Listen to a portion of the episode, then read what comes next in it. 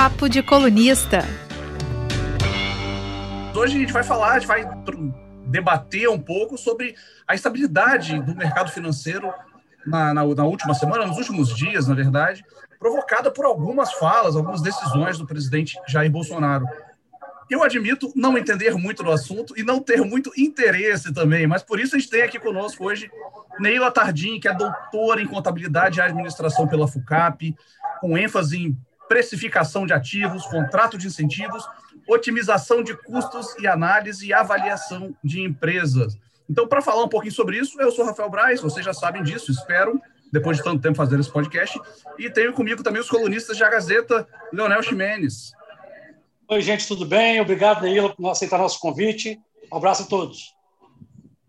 Beatriz Seixas, que também dia, Beatriz, Beatriz também vai ajudar a gente a entender um pouquinho, né? Colorista de economia vai dar aquele help também. Oi, gente, boa tarde para todos, ou boa noite, bom dia, dependendo do horário que você estiver vendo ou ouvindo esse programa.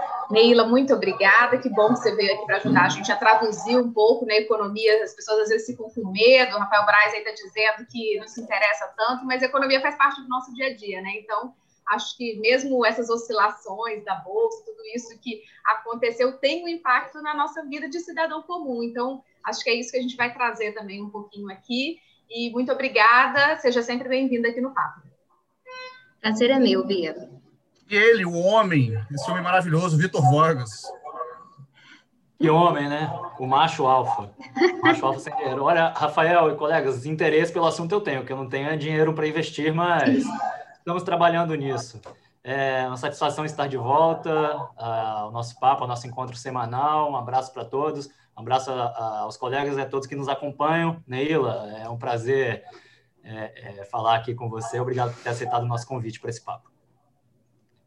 Joia. Então, manter, a tradição, manter a tradição do, do, do apresentador começar aqui. É, eu queria saber por que, que essa. Explicar mesmo para quem está acompanhando a gente, e para mim também, inclusive. Eu tenho, eu tenho boa assessoria em casa, mas é, eu preciso de explicações, às vezes é importante também. Por que, que essa decisão do presidente de mexer na, na, na, Petrobras ali mexeu tanto com as ações e até mesmo de outras empresas, como do, do Banco do Brasil também, né? Então, é, é, primeiro, obrigada pelo convite, agradeço muito a Beatriz, ao Leonel, ao Vitor, ao Rafael por estar aqui, é um prazer estar com vocês conversando sobre um tema que é um tema muito importante, ainda mais nos dias de hoje, é, que a gente tem aí uma taxa Selic, uma taxa básica de juros histórica, num patamar muito baixo, que força as pessoas a procurar a bolsa de valores, que é a renda variável, que é o apetite pelo risco, né, que a gente fala do investidor, porque já não tem mais ganho na renda fixa, como historicamente foi no Brasil. Bom, você me pergunta por que, que um anúncio de um presidente provocou tanto rebuliço assim no mercado financeiro, em especial na bolsa de valores, né? A nossa bolsa de valores ela é única, é a B3, né? A gente tem um índice com as empresas de maior liquidez na bolsa, que é o Ibovespa, é o índice Bovespa. Esse índice, alguns economistas chamam de termômetro da economia, mas é um termômetro um pouco fajuto, a gente tem algumas empresas lá que não representam o mercado como um todo. A gente tem muitas empresas de caráter monopolista, é, não tem muitas pequenas, médias e empresas de diferentes segmentos, de diferentes portes ali representados no Ibovespa. Por isso que a gente fala que não é necessariamente um termômetro da economia, mas é um indicador, né? E o que que, por que, que o Ibovespa reagiu tão mal ao anúncio do presidente, né? Primeiro porque em mercados desenvolvidos, em mercados financeiros desenvolvidos, é, o mercado se autorregula, né? Quando uma empresa de capital aberto e ela tem participação de acionistas, você espera, você compra um papel da empresa acreditando que ela vai ter um desempenho forte, acreditando que ela vai gerar lucro, né? Remuneração para o acionista. É, é isso que se espera quando você compra um ativo, né? Aí, quando o presidente diz que ele vai baixar a canetada a um preço que é regulado, marcado a mercado, ele está dizendo para o acionista, olha, alguém vai pagar a conta, né? Porque não tem almoço grátis, alguém vai ter que pagar essa conta. Ou o governo, ou o próprio acionista, ou a sociedade toda, ou o consumidor, por meio da alta do dólar, enfim. Então, tem um monte de coisa envolvida aí nessa decisão intervencionista do governo, né? Eu só queria fazer um, um, um, um respaldo, porque, historicamente, a Petrobras, ela já foi presidida por militares, né? Ela, ela nasceu, se não me engano, Leonel, que é bom em história, na época de Getúlio Vargas, e teve muitos militares à frente da Petrobras, muitos. Não significa que por ser um militar ele não tem perfil técnico, tá? Mas alguém não pode ocupar o cargo de uma petrolífera, de uma empresa de capital aberto, por ser militar. Ela tem que ocupar por ter um perfil técnico. Né? Esse tem que ser, essa tem que ser a motivação. É, então, esse anúncio meio que desestabilizou o mercado. Aí, qual é a consequência disso? Né? As pessoas ficam com medo, isso gera instabilidade política, instabilidade econômica, e o investidor que tinha aquele papel começa a vender aquele papel, acreditando que o preço da ação vai cair, porque a empresa não vai manter a expectativa de lucratividade dela. Aí o efeito manada na bolsa é, é, geral, todo mundo começa a vender, vender, vender, porque começa aquela bolha achando que o preço está muito alto. Acho que o preço chegou a 29 antes do anúncio e foi a 21, depois chegou a 24, hoje pelo menos eu vi a 24. É, e ainda vai ter muita oscilação, muita volatilidade, que o Conselho de Administração está decidindo, a CVM entrou com medida administrativa para investigar se o anúncio do presidente gerou alguma externalidade, ou seja, se alguém do networking do presidente ganhou com esse anúncio, né? Insider information, que a gente chama em finanças. Informação então, privilegiada, né? Isso, informação privilegiada. Na verdade, é, é, não vou ser leviana dizer que houve, mas é papel da CVM investigar se houve, né? E, e, não é algo muito difícil de se verificar, é algo trabalhoso de se verificar, mas não é algo muito difícil de se verificar por meio do, dos formulários que, os, que as pessoas é, têm que preencher para dar, para prestar contas à CVM, de uma certa forma, os grandes acionistas, né? Só acrescentando aqui, é, Neila, que para quem às vezes não conhece, o termo a CVM é esse órgão justamente que vai fazer essa regulação, que vai acompanha, né, dá todas as diretrizes é, para, para os investidores, para o mercado de uma forma geral, porque você tem que seguir algumas regras, né? As empresas não podem, por exemplo, uma empresa que é de capital aberto, como é o caso da Petrobras, ela não pode de uma hora para outra fazer um grande anúncio sem antes, por exemplo, é, fazer um fato relevante, que é uma, uma, uma, informação mesmo que deve ser colocada de forma clara a todos os acionistas. Então, é isso que a, Neila está comentando, é justamente uma, a CVM que vai ali é, entender o que aconteceu e avaliar se houve algum tipo né, de má intenção ou não, o que, que aconteceu no meio do caminho. É, a CVM é a Comissão de Valores Mobiliários, né? É como se fosse a SEC americana. É uma autarquia que, de fato, regula o mercado financeiro e, e, e meio que é o olhar vigilante né, sobre o mercado financeiro. Ela tem um papel muito importante nesse sentido mesmo. Ótimo. E, e antes de passar para a próxima pergunta, Neila, eu queria só é, acrescentar que no, a gente está falando aqui da, da indicação, no caso, né, do presidente da Petrobras, no caso, o presidente Jair Bolsonaro, ele indicou que não seria mais o Roberto Castelo Branco, o, o presidente, que já está mesmo no, na reta final do, da sua gestão ali, já estava para sair agora em março, é, mas ele indicou o general Silva e Luna. Só também para a gente amarrar aqui algumas coisas, eu não sei se nós falamos o nome de todos eles, e por isso, entre, né, foi um dos motivos aí desse burburinho todo que aconteceu no, no mercado financeiro. E aí, o que eu queria, né, já fazendo a próxima pergunta, é o que, que a gente deve esperar nos próximos dias, né? Desde sexta-feira, é, a gente viu uma, uma forte oscilação na Bolsa, houve uma queda muito grande já na sexta, na segunda, principalmente, foram mais a, a, perda da Petrobras, o valor de mercado nesses dois dias foi de mais de 102 bilhões de reais. É, o, hoje é quarta, né? Na terça-feira já houve um aumento das ações da Petrobras, já houve uma recuperação, não total. Hoje também ela está crescendo um pouquinho. O que, que a gente deve ver nos próximos dias, tanto em relação ao resultado na bolsa em si, quanto aos movimentos que estão acontecendo na empresa, né, Ilan? Olha, Beatriz, a gente sempre tem uma expectativa sobre o futuro, né? Se a gente acertasse 100%, aí a gente estava rico, na verdade, né? A gente tem uma expectativa que a realização pode se concretizar ou não, de acordo com o que a gente espera. Mas, assim, existe um consenso de mercado, o que, que as pessoas estão pensando a respeito? Existe uma curva de mercado que chama curva de mercado futuro, que nada mais é do que a média das expectativas que a gente tem hoje sobre o preço das coisas amanhã. Então, existe uma média, um consenso de analistas de mercado sobre o preço da Petrobras ao longo do tempo, nos próximos cinco anos, no próximo mês, nos próximos três meses. Aí depende do horizonte de tempo que você plotar essa curva de, de mercado futuro. É, existe uma curva de curto prazo que indica que o preço vai cair, tá? É, porque existe uma sensação, uma volatilidade, ou seja, um sobe desce, sobe desce do prestação muito forte. E nenhum investidor é, gosta de ter no portfólio, é, a não ser que ele seja muito avesso ao risco, ações de muito peso, ações assim muito arriscadas. A não ser que ele seja esse o perfil dele, tá? Ninguém gosta de risco, é isso que eu quero dizer. Ninguém gosta de certeza. As pessoas gostam de uma relativa previsibilidade, em média. Então, assim, essa volatilidade, essa sensação de volatilidade está assustando um pouco o investidor.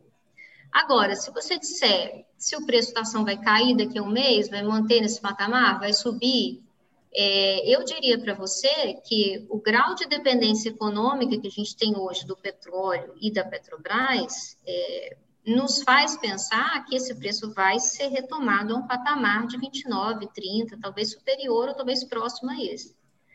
Eu vou dar um exemplo. A Vale, por exemplo, a Vale passou por vários escândalos ambientais o preço dela despencou bem mais do que essa, essa queda de, de segunda-feira em alguns momentos. Recuperou. Não é isso? Porque a gente tem uma dependência econômica da Vale muito grande, do minério de ferro do que a Vale faz, enfim, é muito grande. Então, assim, a Petrobras, ela tem um grande peso na economia brasileira tem uma, a gente tem depende muito do petróleo. O insumo é um bem intermediário, ele está presente no plástico, ele está presente no computador que a gente está segurando, ele está presente em tudo. Então, não é algo que a gente consiga deixar quebrar, entendeu? Não é uma empresa que a gente pode deixar quebrar com muita tranquilidade, porque o Brasil pode ir junto, né? Então, a gente espera que esse preço se recupere. Aí, como é que a gente se é, de uma certa forma, se protege desse, dessa volatilidade, né? Como é que qualquer investidor se protege da incerteza? Em geral, mantendo um portfólio diversificado, né? É, mantendo ações no portfólio que sejam é, pouco correlacionadas, negativamente correlacionadas, ou seja, enquanto a Petrobras está caindo, a outra está subindo. Isso a gente encontra no mercado. Então, é uma forma de você proteger, colocar na mesma carteira ativos com personalidades diferentes, ou seja, um está embaixo, o outro está em alta e a gente compensa. Pode falar. Eu quero aproveitar, eu quero aproveitar esse gancho que você está dando dicas para o nosso telespectador e abrir o jogo. Nós chamamos você aqui para você dar uma consultoria financeira gratuita para nós, né? para todo mundo. Nosso, em tempo real. Brincando. É, não, é dar dicas importantes para o nosso Leonel, falando em informações privilegiadas, hein? Exatamente. Só que a gente subiu para todo mundo ouvir, né? Neila, é, agora sem brincadeira é o seguinte: nesse momento de turbulência, né, o, o pequeno investidor, principalmente, deve ficar assim é, muito preocupado, até apavorado em alguns momentos, né? Então, eu queria saber de você o que, que, que o, o, esse pequeno investidor, médio investidor, deve observar para proteger do seu dinheiro. Eu tenho até algumas opções. O que, que eu tenho que fazer? Tirar tudo e aplicar em ativos mais estáveis? Tirar das ações? Abandonar o mercado de ações, respirar fundo, contar até 10 e continuar investindo em ações? Ou ele deve consultar um cardiologista com urgência? Cardiologista é sempre recomendado, Leonel. Sempre recomendado, até para fazer um check-up. Sempre recomendado. Mas olha só. É... Porque são muitas emoções, né, Neila, nesse mercado, né? Não. É, isso sim, quando você vai montar sua carteira e tomar uma decisão de investimento, você tem que perguntar quem você é, tá? Eu vou dar um exemplo. É, a Amazon é uma empresa que teve uma grande performance nos últimos anos nas bolsas americanas. Teve um momento que a Amazon caiu 80% no horizonte de tempo. 80%. É como se você botasse 100 mil reais e ao final do período você tem 20 mil. Isso é deixar você enlouquecido. Ninguém, assim, muitas pessoas não aguentam esse baque, concorda comigo? Só que o prejuízo só acontece quando você vende as ações que você comprou por 100. Quando você vende por 20, você realiza um prejuízo de 80.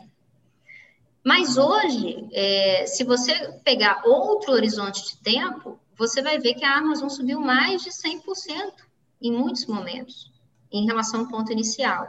Então, assim, Mercado financeiro, bolsa de valores, não é para amadores, ok? A gente tem que entrar no mercado financeiro com consciência que a volatilidade existe e com consciência de que tipo de volatilidade você suporta. Quem é você? E principalmente, qual é o seu objetivo ao entrar no mercado financeiro? É, você quer especular? Fazer um day trade, algo de direcional, algo de curtíssimo prazo, existe uma estratégia para isso. Você quer montar uma previdência privada? Você quer fazer uma viagem daqui a cinco anos, se Deus quiser, a pandemia já vai estar solucionada até lá? Então, assim, existe um objetivo de curto ou de longo prazo, existe um meio para se obter renda. Então, você tem que pensar quem é você e como que esse, qual o melhor meio para você chegar a esse objetivo. Então, assim, eu acho curioso quando as pessoas falam assim, a Bolsa de Valores é cassino. Muita gente fala isso, né? Tem, hoje em dia, no Brasil, é incrível isso. O brasileiro tem mais medo da Bolsa de Valores do que da poupança. Eu fiz um post sobre isso. A poupança hoje está rendendo juros reais negativos. Eu tenho muito mais medo da poupança do que da Bolsa de Valores hoje. Muito mais. Agora, eu tenho que ter consciência e maturidade para saber que a bolsa cai e sobe. E eu tenho que ter coração para isso, né? E tem que sempre ter uma assessoria especializada para me auxiliar a tomar essas decisões se eu de fato não tenho esse conhecimento. E buscar esse conhecimento, porque a gente tem uma previdência pública. Existe uma grande discussão sobre isso. Acho que não vou entrar nesse mérito, até porque eu não tenho muito conhecimento sobre isso, mas existe uma previdência pública que está há anos aí se arrastando, que pode não existir em muitos próximos, daqui a 10 anos, se eu vou ter previdência pública, você vai ter? A gente não sabe. Então, está na hora da gente tomar as rédeas desse futuro aí e começar a, a investir para o nosso futuro, planejar o meu futuro, a minha previdência. Não deixar só nas mãos do governo. A Bolsa de Valores é um meio. Neila, você acabou de nos dizer que a Bolsa de Valores não é para amadores, então acabei de desistir de vez de, de, entrar na bolsa, tá? Se é que eu ainda tinha alguma dúvida, porque eu aqui represento exatamente essa categoria dos amadores ou dos potenciais investidores amadores. É, você já começou a responder um pouco o que, o que seria a minha pergunta seguinte, que é justamente sobre é, o que, é, que essa pessoa iniciante deve avaliar antes de começar a investir em renda variável. Você até já mencionou aí né, que o primeiro passo muito importante é ela é, é se conhecer, conhece-te a ti mesmo, né? Qual é o meu perfil é, o meu objetivo como investidor? Você acha que tem muita gente sem conhecimento e experiência entrando nesse mercado agora, até pela questão do juro muito baixo, no patamar histórico, como você mencionou no início, e o investidor, esse investidor iniciante, deve montar sua própria carteira de investimentos ou ingressar num fundo administrado por terceiros? Olha, é, você fez uma pergunta interessante, né? Eu, eu sou professora e, obviamente, eu defendo a educação financeira como bandeira, né? Eu acho o seguinte, o, o, brasileiro, ele não tem educação financeira em nenhum momento da vida, nem em casa, nem na escola. Isso me preocupa muito, porque você acaba terceirizando as suas decisões financeiras para pessoas que podem não ter é, expertise para isso, né? E, e, enfim, é algo muito perigoso a ser feito. É, então, assim, é, você se julga amador, mas na verdade você está acima da média de muitos brasileiros em termos de educação financeira. E existe, assim, uma, uma, cultura brasileira também. Ah, eu não gosto de matemática, a gente ouve muito isso das crianças, né? Eu não gosto de matemática, eu não gosto de número. A matemática é uma linguagem como o português, a gente não pode deixar nossos meninos dizerem isso. Isso é raciocínio lógico, isso faz a gente pensar que o dinheiro muda de valor ao longo do tempo. Então, assim, essas noções básicas de que você não, você não pode pagar algo em 72 vezes e achar que está pagando pouco, entendeu? Achar que não está pagando com juros, ah, é mil reais, à vista ou em 10 vezes é o mesmo valor, isso não existe. Isso é muito comum no Brasil. Então, as pessoas não têm noção de que 10 parcelas de 100 é diferente do que mil reais à vista. É totalmente diferente. Existe um juro embutido aí no mil reais à vista. Você devia exigir minimamente um desconto à vista para o varejista. Então, esse tipo de barganha é, não existe na, na, na, vida do brasileiro E mais, existe uma cultura também que o juro é algo pecaminoso, né? Se você cobrar juro de um parente, nossa, ele vai te odiar eternamente, ele vai te achar um cacamano. Né? Existe um juro abusivo, óbvio. Cheque especial, por exemplo, a modalidade de crédito tem um juro abusivo horroroso no Brasil. Mas existe um juro aceitável. E o dinheiro muda de valor ao longo do tempo. Okay? É, é, cobrar juros é natural no, no, numa transação financeira e a gente tem essa cultura de que é algo que errado, é imoral, é ilegal e engorda. Então, não é assim, né? Mas, é... mas a gente também tem uns juros muito abusivos em alguns casos, né, Neila? Claro. E essa separação que tem que a gente tem que fazer e entender Isso. que os juros têm que ser cobrados, mas que existe também um, um, limite entre abusivo e não abusivo. Correto, mas só a consciência de que juros devem ser cobrados, ok? Só essa consciência já muda a distinção entre o que é abusivo e o que não é entendeu? Já abre caminho para você identificar, não, isso aqui é, é você está exagerando, isso aqui não, é, é, é aceitável. Né? Então, assim, é, é, essa cultura a gente tem que amadurecer no brasileiro, e isso é, é, papel da imprensa, é papel do professor, é papel do pai, da mãe, é papel de todo mundo aí, de uma certa forma, disseminar essa consciência. Agora, o pequeno investidor, você me falou, o que, que ele deve fazer? É, o pequeno investidor já está fazendo alguma coisa. O que, que ele está fazendo? Ele está puxando o efeito manada, está vendendo as ações. né? Ele está puxando já. Só que assim, você tem que pensar, você está realizando prejuízo, você não deve realizar prejuízo. Deve esperar a ação subir.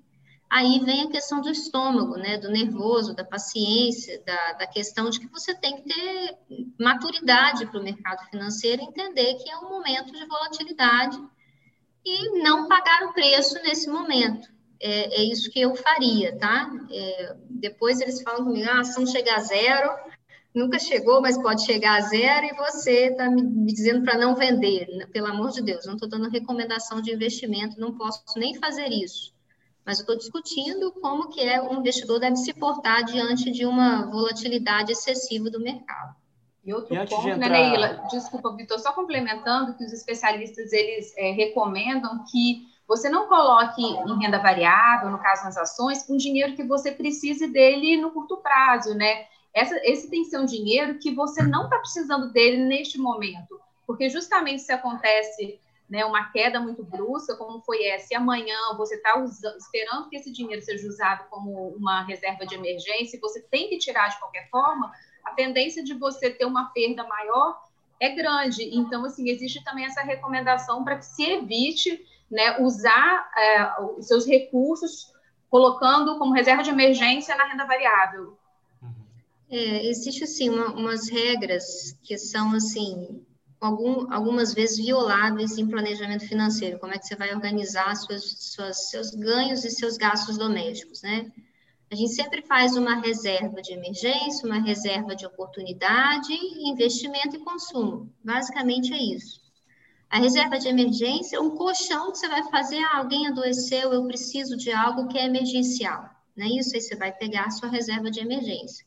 O que é uma reserva de emergência? É algo de curtíssimo prazo e alta liquidez. Você pode sacar a qualquer momento e tem um custo baixo para sacar esse dinheiro. Isso é uma reserva de emergência. Aí existem CDBs, que é um péssimo investimento, mas é uma reserva de emergência de curto prazo. Aí existe a poupança, que é um péssimo investimento, mas existe a função de ser, de ser reserva de emergência de curto prazo.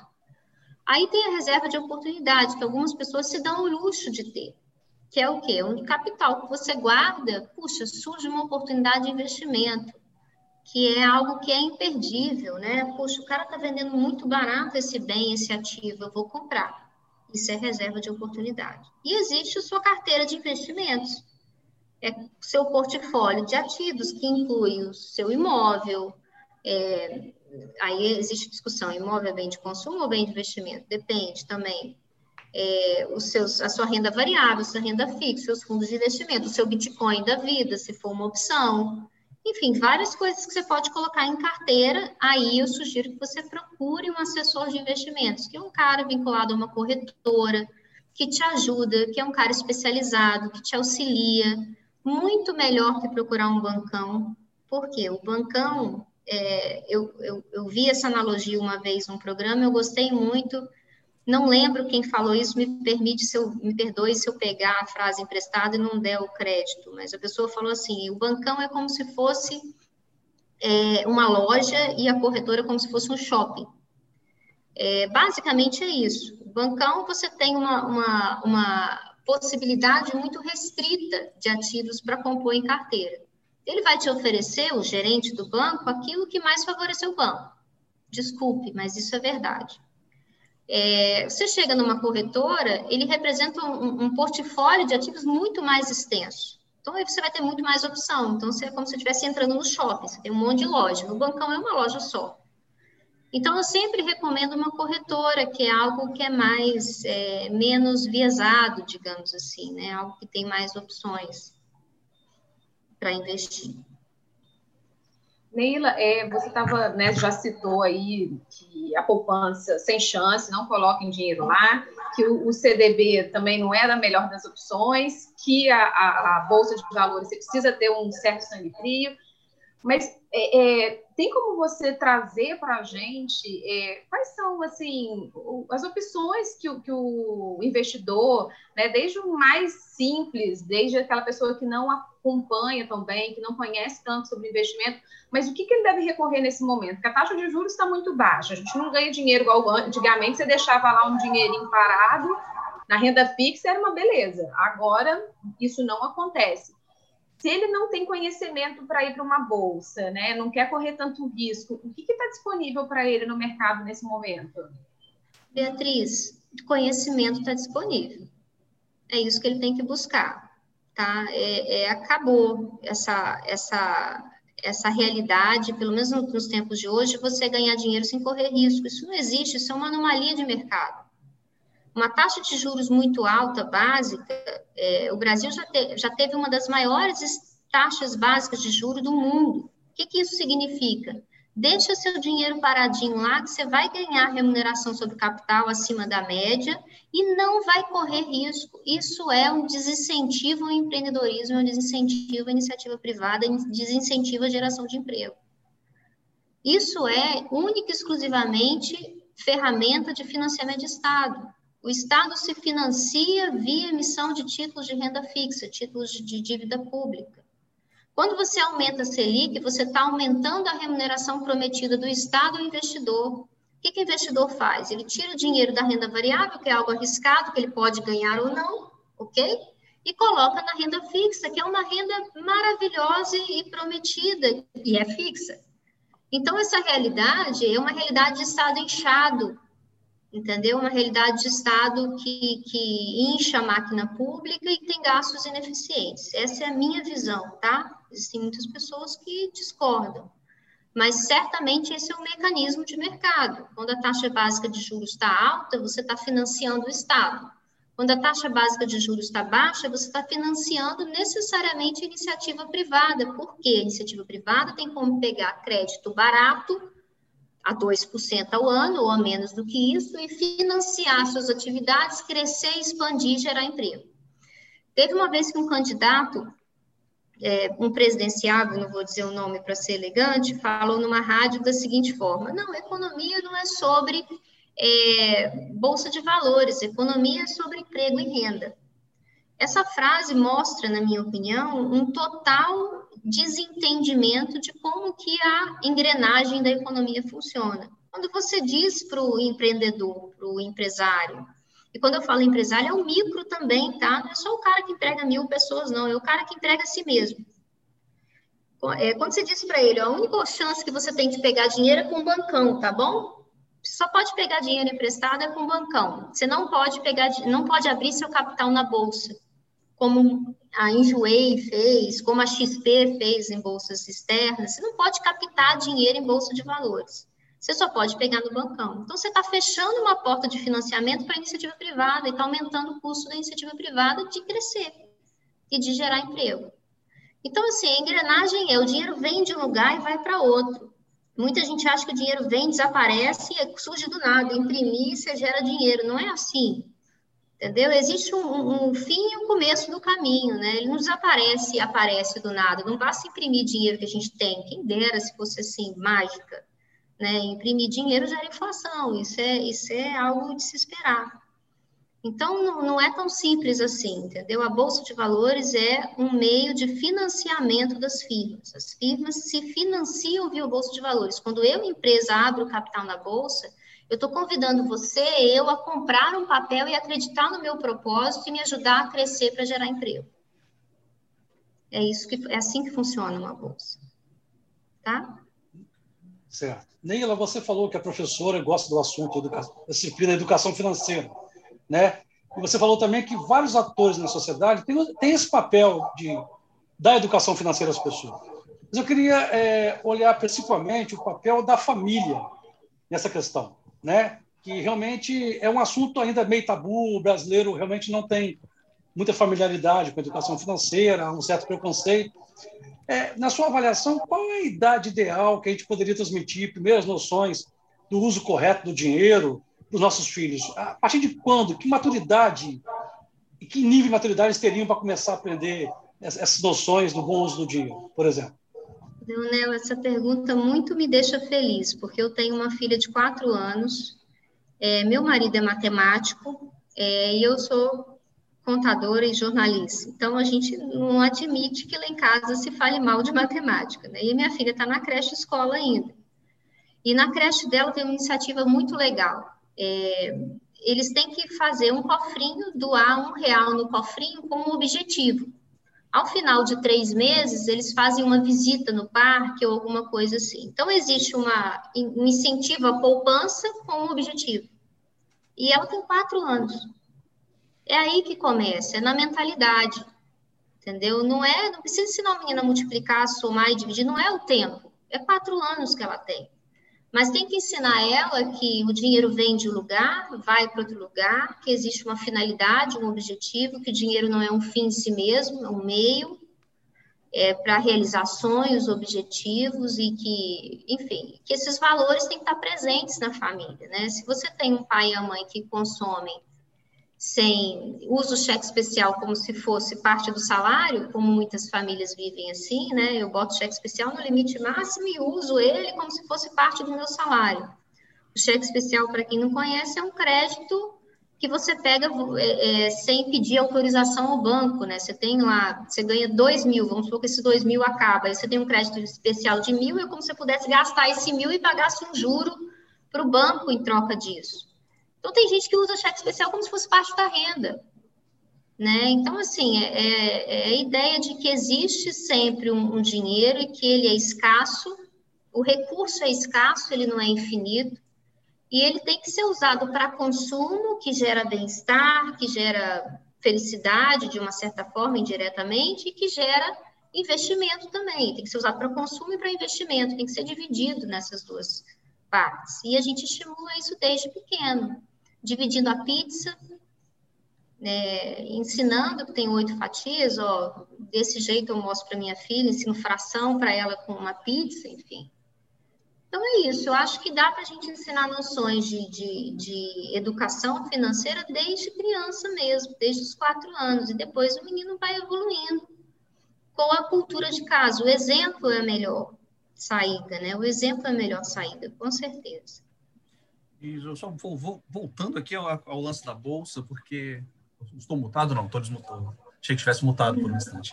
É, o que, que essa, essa, essa, variação da bolsa, por exemplo, como rolou com a Petrobras, tudo, o que, que isso influencia na vida do cidadão comum, da pessoa que talvez não tenha essa informação que, que, que nós temos aqui, são jornalistas, computadora, e, e o que, que isso influencia na vida de quem de quem está acompanhando a gente aqui agora, quem está ouvindo o podcast, quem está vendo a live? Então, o efeito imediato que teve foi a alta do dólar. Hoje teve uma queda, pelo menos no início da tarde, não sei como está agora, mas teve uma queda. Teve um, e depois de um aumento muito forte, né? O dólar é, aumenta sem, tem aumento de inflação de custo, né? Em especial dos importados. Quando se aumenta o dólar, se aumenta o preço de muitos alimentos importados, aumenta petróleo e aumenta a gasolina. Então, o tiro do presidente foi pela culatra, né? Ele tentou diminuir a canetada, mas, enfim, o efeito foi perverso, foi contrário.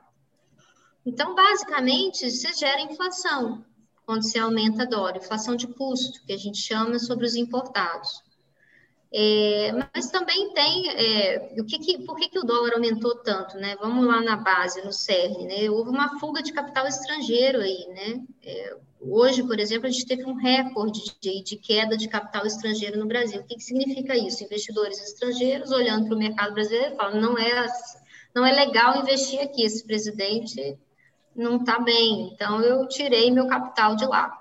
Basicamente, isso é fuga de capital estrangeiro. E quando você tira seu capital, você tem um, um, uma redução da oferta de dólar no mercado brasileiro, e quando você reduz a oferta, você aumenta o preço. Necessariamente é assim que funciona, esse aumenta o câmbio.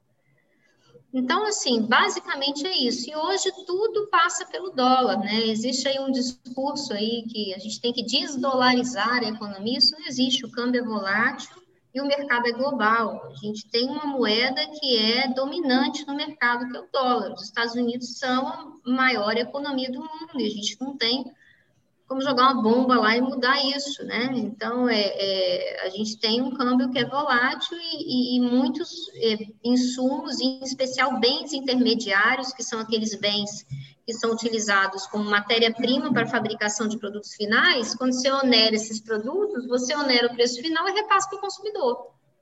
Alguém paga a conta, não existe almoço grátis, alguém paga a conta. Essa é a ideia.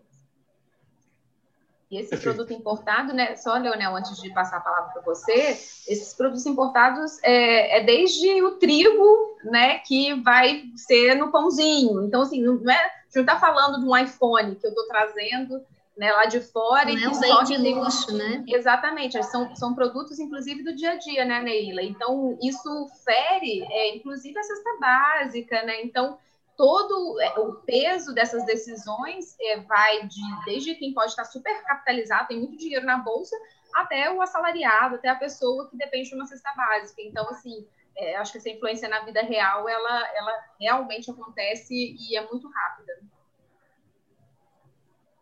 Neila, eu queria voltar ao assunto Petrobras, que é uma grande empresa e gerou todo esse tsunami essa semana, semana passada. Bem, a Petrobras é uma empresa pública, tem ações em, em, em bolsa, né? mas o controle acionário é do governo federal, é o maior acionista da, da empresa. Né? E tempo de tempos em tempos, essa empresa sofre uma espécie de intervenção política do, do governante do plantão.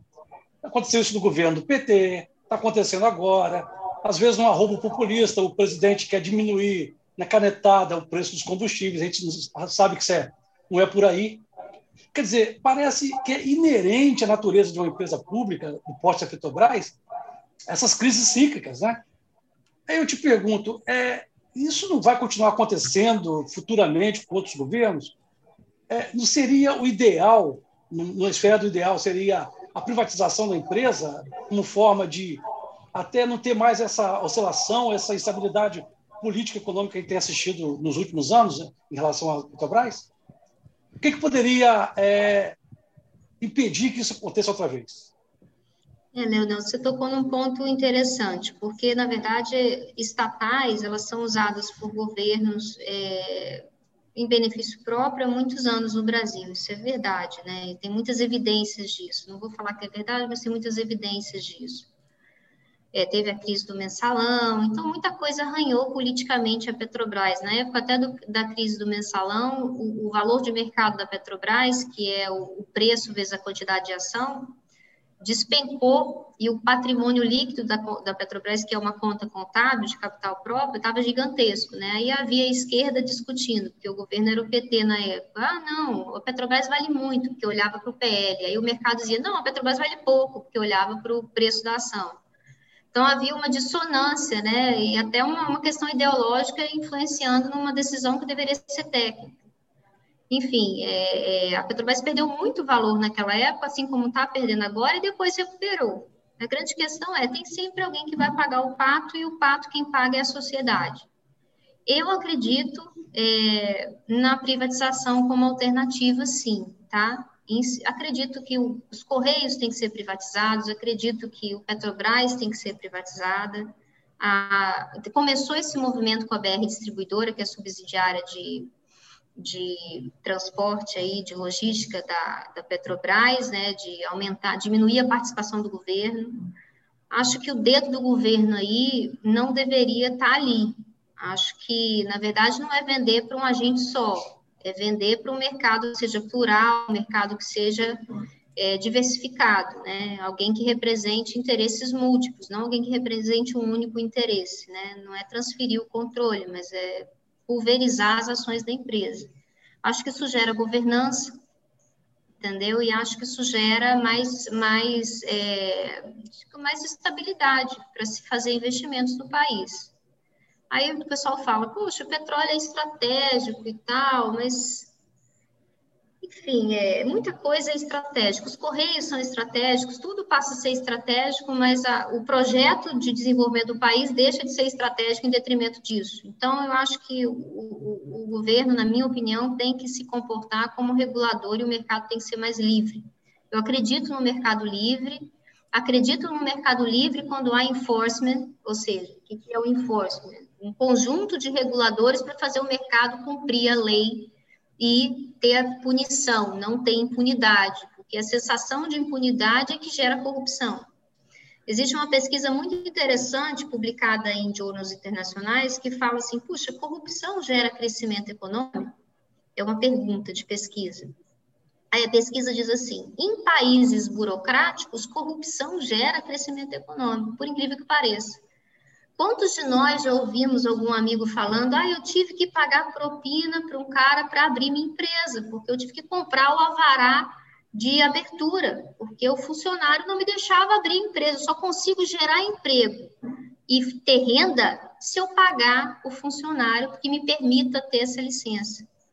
Então, assim, em países que têm um controle excessivo, burocrático, a corrupção, infelizmente, gera crescimento, porque a única forma de você crescer é corromper os agentes da economia. Em países que você tem um controle que é equilibrado, razoável, um controle que de fato é transparência pública, é punição quando há desvio, tudo mais, aí você não precisa ter corrupção para as coisas funcionarem. Né? Então, assim, é, é, é, essa cultura do jeitinho brasileiro, isso tudo que a gente tem que mudar, isso é anos de, de, de tolerância aí, que é, isso é muito difícil de mudar. E eu não acredito que a Petrobras seria privatizada no curto prazo por conta da ideologia brasileira mesmo. Existe uma forte ideologia de que o petróleo é nosso, enfim. O petróleo é nosso, mas que seja do mercado, que seja nosso de fato e não que seja do governo. É isso que eu acredito, Leonel. Sheila, é, o, o, presidente ele trouxe como justificativa algumas das mudanças, né, que uh, algumas das falas dele ao longo dos últimos dias, em função do elevado preço do, dos combustíveis, né? E aí a gente sabe também que tem toda a questão de, de querer agradar a categoria dos caminhoneiros, que foi uma categoria que apoiou, mas para além dessa parte política, mas em si pelo preço mais elevado dos combustíveis, é, você não acha que seria mais eficiente o governo tentar atacar problemas, assim, causas, né? O que também contribui para essa alta dos combustíveis, é, é, se, por exemplo, carga tributária é uma dos pontos chaves nisso, ou o próprio monopólio da Petrobras, se, se existem outros caminhos para que você consiga reduzir é, o, o, valor né, do litro da, da gasolina, por exemplo, e aí, esses que deveriam ser atacados por eles, se você é, vê que caminhos são esses? É, hoje nada mais afeta a economia do que um Twitter de um presidente, né? Acho que começa por aí. O presidente acho que podia ser mais ameno nas declarações e podia ajudar um pouquinho a estabilidade política e econômica do mercado. Ele está super bem assessorado, eu acredito na competência do Paulo Guedes, embora eu discorde de alguns pontos, mas eu acredito na competência da equipe econômica do governo, Bruno Funchal, tem um monte de gente boa ali, mas ele precisa maneirar, porque as declarações dele afetam o mercado e afetam a gente, sim. É, e uma forma de talvez reduzir o preço, talvez, tá? Vou aqui especular junto com você. Eu acho que é a tributação mesmo, é a carga tributária. Existem algumas contribuições enfim, que a gente pode tentar reduzir. Acho que na época, não lembro quem foi, Leonel, me ajuda, acho que você é bom em história, você pode me ajudar. Teve uma redução da CID, que é a contribuição que incide sobre a gasolina, historicamente teve uma, essa redução aí, e baixou um pouquinho, acho que foi na época até do governo Dilma, não me lembro, tá? Posso estar falando bobagem aqui. É, mas acho que a gente pode tentar reduzir a carga tributária. A carga tributária no Brasil é muito alta, ainda mais sobre bens intermediários. Ela é muito alta. Então, reduzindo, você já ajuda, mas reduzindo no momento em que o Estado está com déficit, está caminhando com déficit muito preocupante, talvez, enfim, é uma economia difícil de fechar, uma conta difícil de fechar. Né? É, na verdade, tinha que desinchar a máquina pública, tinha que ter menos gente ali, mas aí também é difícil de fazer no curto prazo, não é algo fácil, existe uma legislação contra. E as reformas que não saem, as administrativa, tributária, enfim, essas reformas precisam sair. Elas saindo, o mercado acalma, o preço do dólar cai, os investimentos estrangeiros voltam, as coisas começam a fluir melhor. Ila, é, por favor, você falou aí do Paulo Guedes, que você acredita na competência dele. Eu gostaria de lhe propor uma pergunta político-econômica, né? Eu sei que economia é sua especialidade, mas vamos, vamos é, fazer essa interrelação com a política. O, no governo é, é, retrasado já, né, da último governo da, da Dilma Rousseff, o, o, o Michel Temer, então vice-presidente, disse que ele era um vice decorativo. Na sua avaliação, podemos dizer que o Paulo Guedes se tornou um ministro decorativo, Neila? Ele é, está fazendo hora extra no governo? Eu pergunto isso assim, bem é, com uma rápida reflexão, porque em 2018, como candidato, o, o, Bolsonaro colocou lá, ele incorporou aquele discurso liberal, né, é, um suposto compromisso com a agenda liberal, e colocou o Paulo Guedes é, justamente para dar esse lastro ao discurso dele, né, de que havia se convertido ao liberalismo, assim como pôs o, o Sérgio Moro para dar o lastro do, do discurso dele de combate à corrupção, enfim. Só que ao longo do governo, o Paulo Guedes tem sido constantemente desautorizado pelo próprio presidente. O Bolsonaro tem feito ou ameaçado fazer intervenções não só na Petrobras, como no Banco do Brasil. A reforma da Previdência foi aprovada em 19 a duras penas ali, e, e o Bolsonaro permaneceu muito alheio, alheio, né? mostrou um desinteresse sobre essa pauta. As reformas administrativa e tributária estão travadas, ambas, no, no Congresso, e as privatizações ainda não saíram do papel praticamente. O que, que Paulo Guedes ainda está fazendo ali? Assim, não, não, não, chegou a hora dele pedir, é, pedir o chapéu? É, o Vitor, é difícil saber as motivações dele, né? É, bom, as declarações dele na imprensa, também algumas, né, não foram muito boas, né? Também causou um certo rebuliço. É, mas eu acredito na competência técnica dele, da história dele, do perfil dele. Eu, honestamente, eu, eu não sei o que o motiva estar ali, porque deve ser muito difícil estar na pele dele, deve ser bastante difícil estar na pele dele. Eu não gostaria de estar na pele dele, entendeu? Nem tem competência para isso, mas eu não gostaria de estar vivendo o que ele está vivendo, não. Mas, enfim, eu acho que, que ele está fazendo um bom trabalho, apesar de tudo. Há críticas, claro que há críticas, não existe nenhum trabalho livre disso. Mas eu acredito que ele é o ponto de, de é o ponto de, de, leveza ali do governo, se é que eu posso dizer isso. É o ponto que você olha ali, puxa, ali eu relaxo. Né? Ele tem um perfil técnico muito forte e foi o que restou do governo em termos de perfil técnico forte, né? Se você olhar bem hoje para o corpo, é, é, a equipe econômica ali que está muito bem, foi votada a autonomia do Banco Central, enfim, tem algumas coisas acontecendo que favorecem o mercado financeiro eu acho que muito disso tem o Paulo Guedes por trás. Então, assim, eu espero que essa motivação que ele tem, esse folista, que continue, porque ele é o ponto de leveza do governo, na minha opinião. Não estou usando esse termo leveza, mas não é adequado. Seria o ponto, o ponto, sei lá, de confiança do governo, digamos assim. É, eu espero que ele continue esse né? trabalho. É, de credibilidade. credibilidade. Eu acho que essa é a palavra mais adequada. Então, eu, eu, eu espero que ele continue esse trabalho, né? E, de uma certa forma, que o presidente o ouça em algum momento, né? Eu acredito, Talvez essa seja a parte mais aconteça. difícil. É, espero que isso aconteça, porque o presidente tem bons assessores em alguns ramos, né? E o mercado ainda acredita que pode ouvir o Paulo Guedes pode ser ouvido por Bolsonaro? Oi? O mercado ainda acredita que Paulo Guedes possa ser ouvido por Bolsonaro? Assim, existe essa expectativa? Porque o que tem, todo mundo tem falado é que muitas vezes as pessoas foram iludidas. Essa ilusão continua? Não, não acho que continua, não, mas a gente só torce para que aconteça. acho que de repente acontece, né? A volatilidade do comportamento é tão alta que de repente cai para o bem. Vamos rezar que sim. Gente, chegamos ao, ao, ao, fim aqui do, do, nosso papo de colunista, mas essa é, ainda em formato live, um formato que eu gostei bastante de fazer, estou gostando muito. Quero agradecer aos colegas colunistas e também, claro, a Neila, que está aqui com a gente no meio da tarde, esses horários, um horáriozinho meio cachorro, mas estão Então, junto aí, obrigado. Só queria deixar a última pergunta que chegou aqui do, do, de um internauta. O que podemos esperar da economia em 2021? Você tem alguma Fé, esperança, bola de cristal, é tudo que eu desejo para minha vida. Na verdade, tem a Sense assim, Márcia, é... tem a Sense Neila também agora. A verdade é, é, se o plano de vacinação correr aos passos de hoje, vai, não vai melhorar com alta velocidade. Né? A gente espera só que o governo tenha uma consciência sobre a velocidade do plano de vacinação. Só isso que eu desejo. Agora, se essa velocidade mudar, é, as pessoas vão ficar mais otimistas, os investimentos vão acontecer com mais velocidade. Mas esse ano eu acho que foi é melhor, vai ser melhor do que o ano passado. Eu espero que sim, o que já é um grande avanço. A projeção do relatório Focus, que é o consenso de mercado, pior do que está não fica, né?